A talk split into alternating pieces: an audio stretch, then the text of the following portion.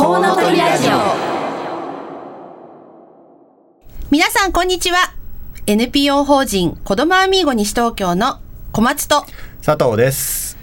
コウノトリラジオはこの街を中心にして子育てを応援している様々なパーソナリティが週替わりで登場します。さらに様々なゲストをお迎えしたりお電話をつないだりしながら理想の数だけ子供を産み育てるために個人や社会はどうすればよいか。リスナーの皆様と一緒に考えられるような話題を中心にお届けしています。1週目は母親の産前産後ケアの NPO 法人マドレボニータ太田智子さん。2週目は児童センターや学童クラブを運営している NPO 法人子どもアミーゴ西東京から小松真由美と佐藤文俊。3週目は父親の子育てを応援している西東京市パパクラブ田崎義則さん。4週目は3人のお子さんを育てているフードライフクリエイターの唐木留美さん。以上のメンバーが担当します。どうぞお楽しみに。この番組ではリスナーの皆さんからのメッセージをお待ちしております。FM 西東京のホームページからリクエストメッセージのバナーをクリックして必要事項を入力の上送信してください。ツイッターをご利用の方はハッシュタグ 842FM をつけてたくさんつぶやいてください。お待ちしております。それでは30分間ごゆっくりお楽しみください。この番組は理想の数だけ子供を産み育てられる社会の実現を目指して活動を行っているワンモアベイビー応援団の提供でお送りいたします。僕だけの王国に新しい住人が来るよ。お気に入りは取っておいて少し部屋がけておくワンモアベイビー応援団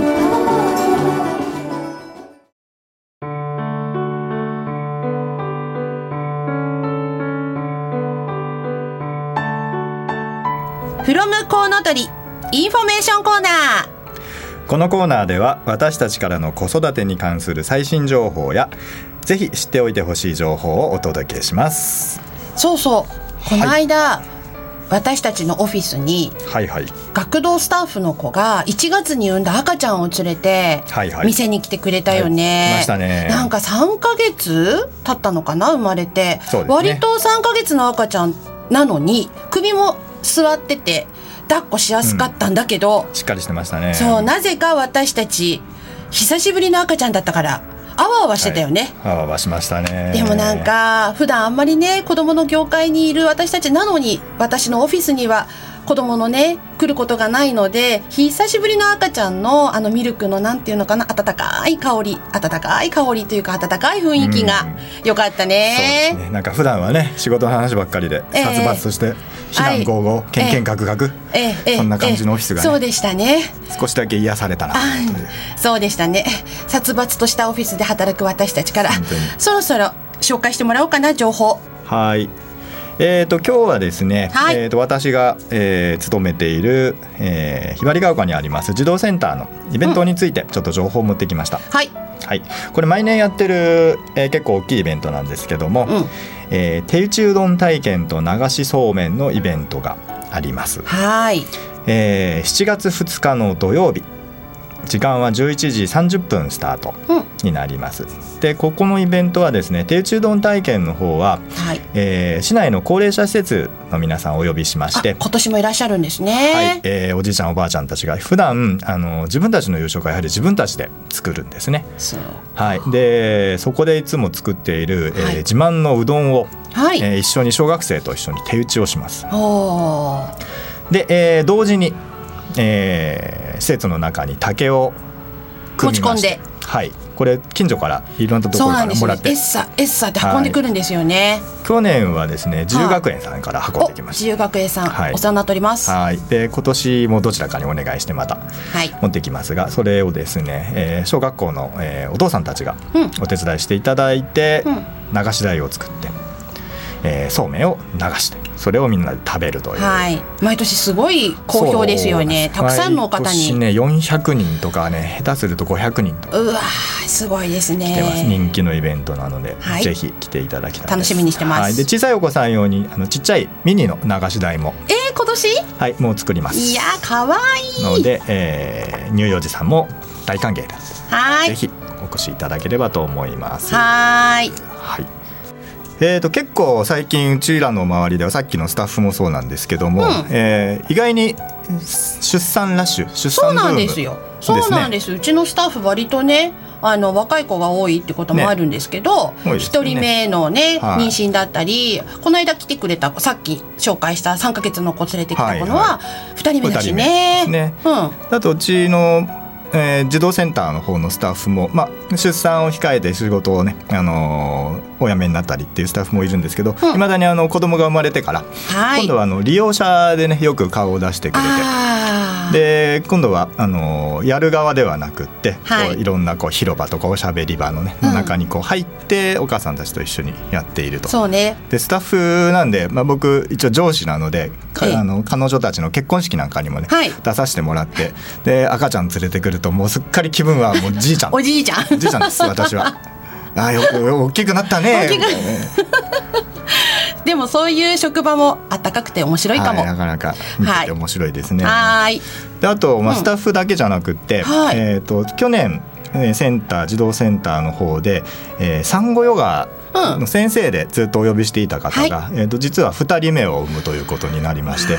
すごいですね、はい。コウノトリがたくさん飛んでるんですね。です。でもそうなると産後ヨガじゃなくなってくるので、えおー今年はマタニティヨガにするが切り替わります。うまいうまい、はい、で今年からあの月に1回ね専門のそういった、えー方々をお呼びして月替わりでいろんな企画をやってるんですが、えーその今言ったマタニティヨガはい。の教室が今度、えー7月8日に、えー行われます。はーいこちらの方も、えーこちらの方は特に予約等は必要ないので、うんえーひばりが丘にある児童センター、えーはい西東京市のホームページ等で検索できますのはーいでぜひ、えー連絡をしてみてください。ありがとうございます。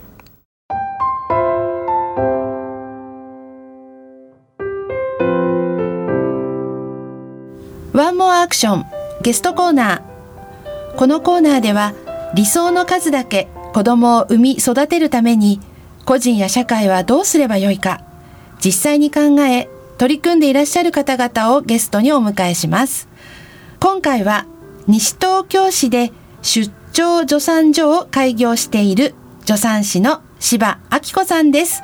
こんにちは。こんにちこはんに。ちは。よろしくお願いします。よろしくお願いします。あのそもそもですね柴さん、助産師さんの仕事って、はい。どんな仕事なんでしょうか？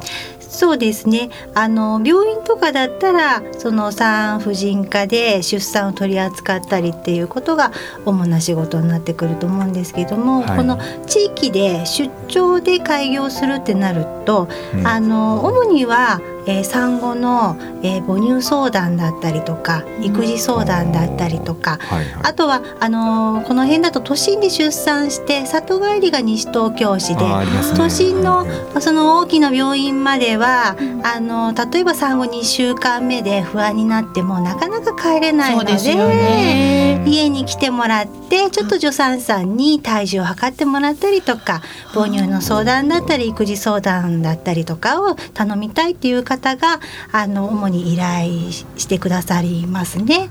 あとは、まあ、あの昔からある自宅での出産、はい。ね、昔で言うとお産婆さん、はい。はいああいう仕事ですよね。お風呂に入れたりとか出産を取り扱ったりとか。ただまあ数としてはもう非常に少ないので今まあうん。あの地域でっていうとやっぱりこう産後訪問ですね。うん。が主なあの仕事になってきますね。柴さんみたいにその西東京市で助産師さんをしているっていう方はどのくらいいらっしゃるんですか？えーとですね、開業している助産師は、えー、2名です私とあともう一人施設を持った助産師が母乳相談をしているんですけれども数としてはすごく少ない市ですね。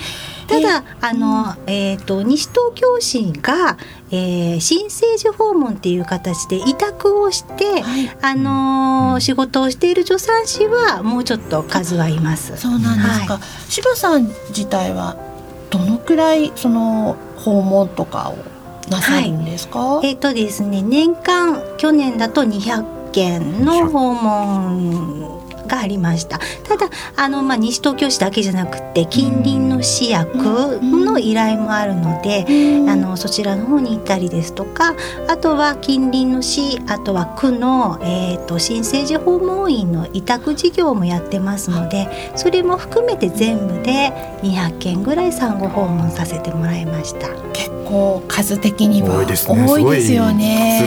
なんか2名しかいないっていうのがかなり私は衝撃だったんですが。そうですね。母乳の相談とかうん。開業している助産師が2名で、はい、西東京市で新生児訪問している助産師は多分10名近くはいるんじゃないかなと思うんですけれどもね市の委託だとはい。へええそんなあの柴さんのお仕事なんですけど柴さん今のお仕事にこうなったいきさつみたいなのって何か？そうですね、はい。あの私西東京市に引っ越してきて3年なんですそうですまか。だはい。ただ西東京市は昔からですねあの出産施設が少ないんですね。はい。であとは助産院が本当にその母乳相談の助産院が1軒しかなくって入院施設とか出産をする施設っていうのが非常に少ない市なんですね。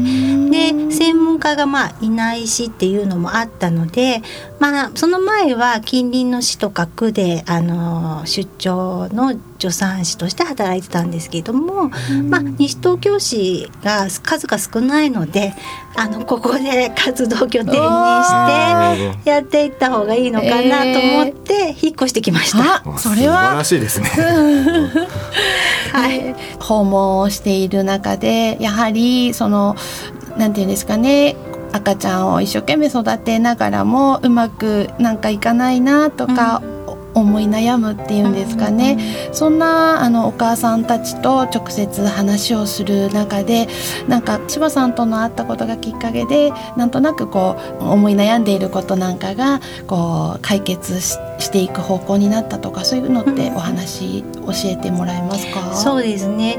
やっぱりあのすぐに相談するっていうことがなかなかこうできなかったりするとネットに今皆さん情報を頼るのでいろんな情報がたくさん入ってくるんですよね。そん。な時にあのまあ産後訪問で1ヶ月以内で1ヶ月検診まで長くていろいろやってみても、なんだかこうううまくいかなかったりとか自信が持てなかったっていう時に、私が行くことで客観的にそのアドバイス体重増えてるよとか、おっぱい出てきてるよとあかー。これで大丈夫だよっていう一言がすっごくあの励みになるんだなっていうのはえあの言ってて実感します。そうですか、多分その一人目のお子さんなんかの時は特にうん。何をするにも初めてで、そうですよね。ついついその情報誌やうん。たくさんね、うん。SNS なんかでの情報とこう自分の子供の成長が、うん。あの違うんじゃないかっていうと、すごく不安になっちゃう時に、そのちゃんとおっぱい出てるじゃないとか体重増えてるじゃないっていう風な一言で救われるっていうのはなんか私も一人娘がいるんですけども当時のことを思い浮かべると感じる。そうですよね。うん。人と会えることってとてもそうですね。うん。うんえしあの柴さんは今あのちょっとラジオの向こう側の皆さんには見えないと思うんですけどもうお腹が大きくって、はい。赤ちゃんがお腹の中にいらっしゃって。て、もうスタジオに入ってはい。来られた時からすごく、もう37週なのでいつ生まれても。いつ出てもいつ出てきても。はいいい状態です。えっと柴さんはお一人目ですか？えっとね3人目なんです。おーすごいですそうはい。ね。なんか今その2人目とか3人目とか子供をあの産む勇気を持てなかったりとか、そういうことをこう柴さんかん感じる仕事の中で感じることってありますか？そうですね。やっぱりあの訪問してると遠方両親が遠方で、やっぱりこう近くに実家がないっていう方は多いなって感じて、そうするとやっぱりあのお父さんも平日はもうほとんど家にいない状態だし、本当に母子が孤立してるなっていうのは実感しますよね。そうするとなかなかこう2人目に踏み込めなかったりとか、まあ、あとは2人目産んでも、あの一時保育をすぐ使えなかったりとか、サポートがなかなか得られないような環境にあるので、うん、育てていてとてもやっぱりこうお母さんの育児負担とかストレスは大きいなっていうのは訪問しているとつくづくやっぱり感じますよね。そうですね、うん、そんな不安を抱いてる時に柴さんが訪問していただいてこう温かい言葉をねかけてもらって、うん、ちょっと勇気をもらえるっていうのもあるのかなっていうふうに聞いてて思います。そうですはい、島さんちなみにこれからの、まあ、出産を控えてなんですけどこれからまあお子さんを産んでまたすぐ仕事復帰かなと思うんですが、これからこういうことしてみたいとか、こういうことを目指しているんだっていうのってあったら教えてもらえますか、やっぱりあの今サポートが本当に少なくって産直入院っていうのが社会でもやっぱり注目されてますよね。はい、でそんな中であの西東京市はやっぱりその辺のサポートがまだまだこうついていけてなくって、はい、施設を持ってあのそこで入院をちょっと産後しばらくしたりとか体を休めたりとかちょっとこうアドバイス子育てのアドバイス受けたりとかしてお家に帰るっていうような産直入院のシステムが整うといいのかなっていうのはすごく感じるのと,、と専門家にあのもっと身近に相談できる、あその辺はあのお金とかねね、あのもうちょっとこう助成されてて、あの近隣だと子育て応援券とかそういうの使ってあのほねお金かからずに専門家に相談できるような、はい、そういうやっぱりあのシステムがあの整っていけるともうちょっとねお母さんが利用しやすいのかなっていうのは感じてますね。そういう気持ちを持ったその助産師の皆さんって他のご近隣の人町とや自治体でもいらっしゃるんですかね。そうですね。主に東京都助産師会っていうあの法人があるんですけれども、はい、そこが地域でこう分かれていて、えー、地域の助産師がうんとまとまって活動して子育て支援だったり子育てサークルだったりとかやってるんですけれどもそれが西東京市にはないかったんです今まで、はい、なのであの個人ではやっぱり限界があるようなそういう取り組みを、これからは東京都助産師会清瀬東久留米市西東京市の3市が集まって、はい、あの分会を作ったのであの近隣の助産師とも協力してあのグループで、あの何かそういう支えられるサポートシステムを作っていけたらなと思ってます。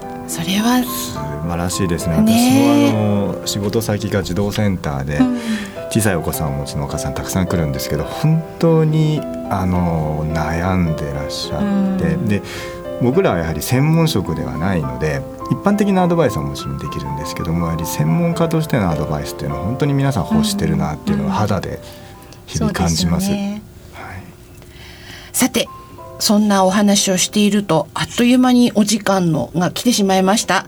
それではここで改めてご紹介いたします、えー、出張専門芝助産所助産師の芝明子さんにお越しいただきました。今日はどうもありがとうございました。ありがとうございました。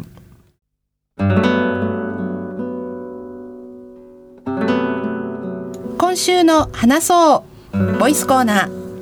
このコーナーでは日常生活での子供たちの声や音をお聞きいただき、その録音時にどのようなシーンだったかをご紹介するコーナーです。今週の音はこちら。今一番楽しいことは何ですか？友達と遊ぶことです。はい、えー、引き続きゲストの柴さんにも残っていただきました、えー、今回この音はどんなシーンだったんですか？えっ、とですねもうこの収録の直前に私が出かける前に、朝から遊んでいる子供を、はい。あの呼び止めて 一言言ってって言ってで友達とはい遊んでることっていうふうにあーなるほど。取ってきて友達と遊んでたんですかね。はい、まさに友達と遊んでる最中に取ってきました。えー先ほどあの番組の中で、えー、柴さんがねそろそろ出産だっていうような話をさせていただいたんですけど、そろそろお姉ちゃんになることについて何か言ってます？感想とか、やっぱりあの帯同があって、うん。もうね表からも触ってわかるのですごく楽しみにしている半分、まあお母さんをちょっと取られてしまうような寂しさもありなんとなく複雑な感じみたいですけどね。そうなんですね、はいそんなお嬢さんの声でしたはい、ありがとうございました。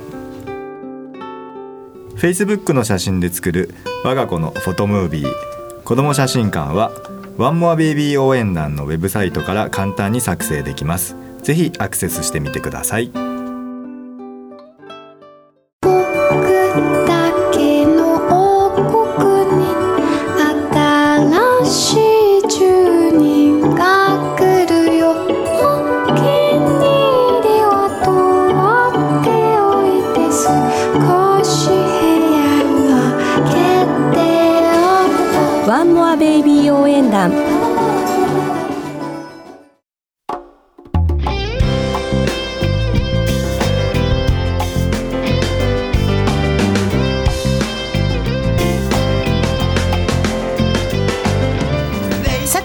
そろそろお別れの時間となりました。今日の放送はいかがでしたでしょうか？そうですね。あの本当に生まれて初めて助産師さんはい。という職業の方とお話をしまして、そうですね。えあの仕事の内容もそうなんですけれどもあの、しまあ、子供に関わる仕事をしているものとして、えー西東京市内に助産師さんが2名しかいらっしゃらないっていうことうん。だったり、あのこう出産に特化した医療機関がとても少ないはい。ほとんどないような状態っていうところにかなり衝撃を私は受けましたね。はい。私も同感です、ご感想やご意見などリスナーの皆さんからのメッセージをお待ちしております。FM 西東京のホームページから。リクエストメッセージのバナーをクリックして必要事項を入力の上送信してください。また放送後には番組の音声をポッドキャストで配信します。詳しくは FM 西東京で検索してみてください。それではお聞きいただきありがとうございました。次回6月18日は父親の子育てを応援している西東京市パパクラブ田崎義則さんのご担当です。来週もどうぞお楽しみに。ここまでのお相手は NPO 法人子どもアミーゴ西東京の小松と佐藤でした。この番組は理想の数だけ子供を産み育てられる社会の実現を目指して活動を行っているワンモアベイビー応援団の提供でお送りいたしました。地球で一番一番素敵な素敵な仕事お父さん